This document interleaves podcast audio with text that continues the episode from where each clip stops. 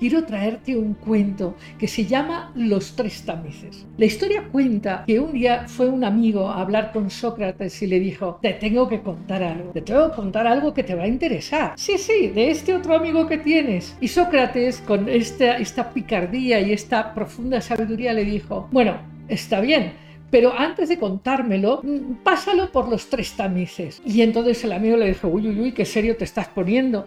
¿Y cuáles son esos tamices? Bueno, piensa, eso que me vas a contar, ¿estás seguro de que es verdad? Y el otro le dijo, pues es verdad que no, pues me lo acaban de contar. Ah, bueno, entonces no me lo cuentes. Y, el segundo tamiz, ¿cuál es?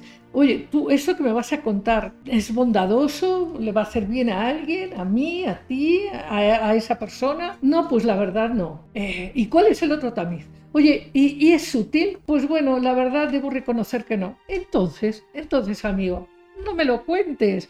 Y colorín colorado, esta historia se ha acabado, pero puedes recordar, si lo que vas a contar no es verdadero, no es bondadoso ni útil, ¿por qué lo harías?